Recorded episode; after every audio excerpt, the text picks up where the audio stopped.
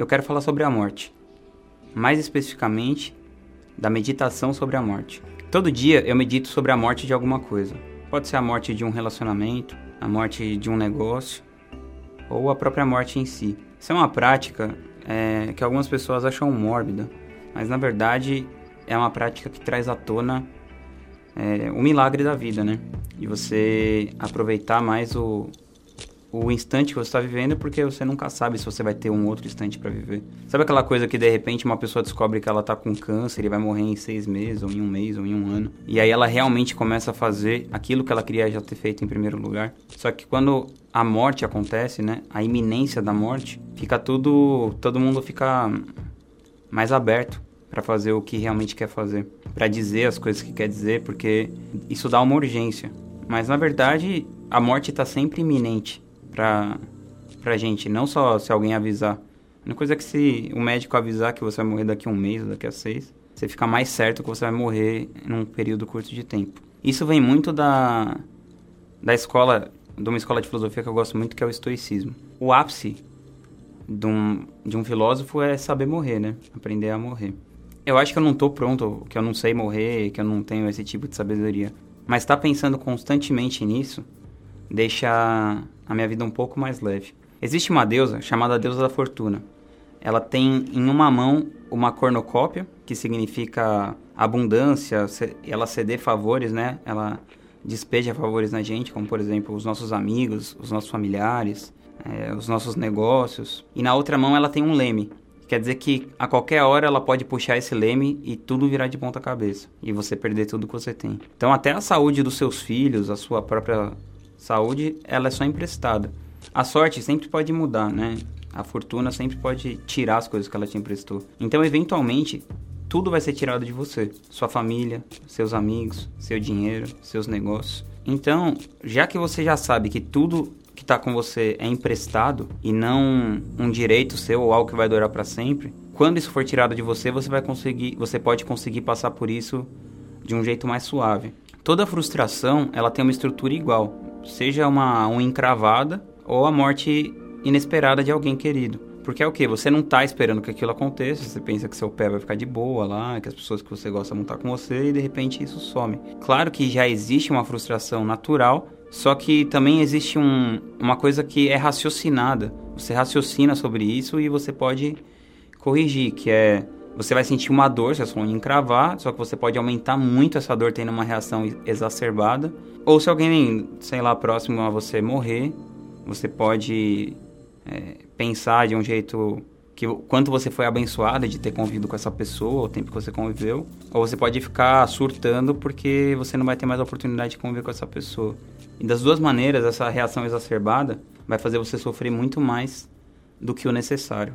A tese que sustenta toda a obra do Sêneca é a seguinte: a gente suporta melhor as dores pelas quais a gente está preparado, que a gente espera, e a gente sofre muito mais com as coisas que pegam a gente de surpresa. Então é importante a gente saber as coisas que a gente não controla, o que as pessoas acham da gente, o que as pessoas entendem com o que a gente fala, o clima meteorológico, é, os desastres naturais, o clima político, o cenário macroeconômico, são todas coisas fora da nossa esfera de influência ou de controle. Então, cada milímetro de energia que você está gastando nessas coisas que estão fora da sua esfera de controle, você está deixando de fazer alguma coisa que você pode controlar e tal. Claro que se você for um ativista político, você está mudando um pouco as coisas, né? Mas eu estou querendo dizer aquela coisa das pessoas que só ficam reclamando sobre uma situação sem estudar, sem se aprofundar naquilo e isso só vai colocando veneno dentro delas, assim, sabe? Estresse e tal. Então é sempre melhor se concentrar nas coisas que você ou estão na sua esfera de influência ou na sua esfera de controle. Tem uma história sobre o Sêneca que hum, ele foi condenado à morte pelo imperador Nero. Ele tinha uns 60 e poucos anos e o Nero tinha 28. O Nero tinha vários problemas mentais, assim, vários distúrbios mentais. Ele era um, um imperador super cruel e tal. E o Sêneca tinha sido o tutor dele acho que até durante a adolescência e tal. O Seneca foi tutor dele e o Seneca era um, era um político na cidade e tal, conhecido. Só que o Nero, vira e mexe, ele mandava pessoas serem executadas e tal. E o Seneca achou que ficando perto dele isso aconteceria com ele. Ele tentou de todo jeito sair da corte e tal, e não conseguiu. Então, quando ele tinha uns 60 e poucos anos, ele foi acusado de injustamente de participar de um complô contra o imperador. Então, um centurião foi mandado na casa dele para para, enfim, para mandar ele se suicidar. E ele permaneceu lá, impassível diante da morte. A esposa dele, os amigos, todos começaram a surtar, a, a ficar tendo reações exacerbadas. Só que é aquilo, que não pode ser mudado deve ser suportado. Então ele não tinha como mudar aquela situação e ele ficou impassível diante da morte. É, também ele é muito inspirado no Sócrates, que aconteceu a mesma coisa com ele. Então, enquanto os amigos dele estavam surtando lá tal, ele falava para os amigos dele: "Para onde foi a filosofia de vocês e tal?" E ele falou para a mulher dele: "Por que você chora agora, se em toda a vida existe motivo para lágrimas?" Então, essa coisa de, de eu meditar sobre a morte o tempo todo me traz essa consciência assim que, que o tempo todo, se você for olhar, você tem motivo para lágrima, né? É, as pessoas que estão dormindo na rua, sei lá, alguém que você gosta que ficou doente, alguém que você gosta que perdeu o convívio com você. Você encontra frustrações para qualquer lado que você olhar. Pensar na morte faz você aproveitar melhor cada instante de vida que você tem.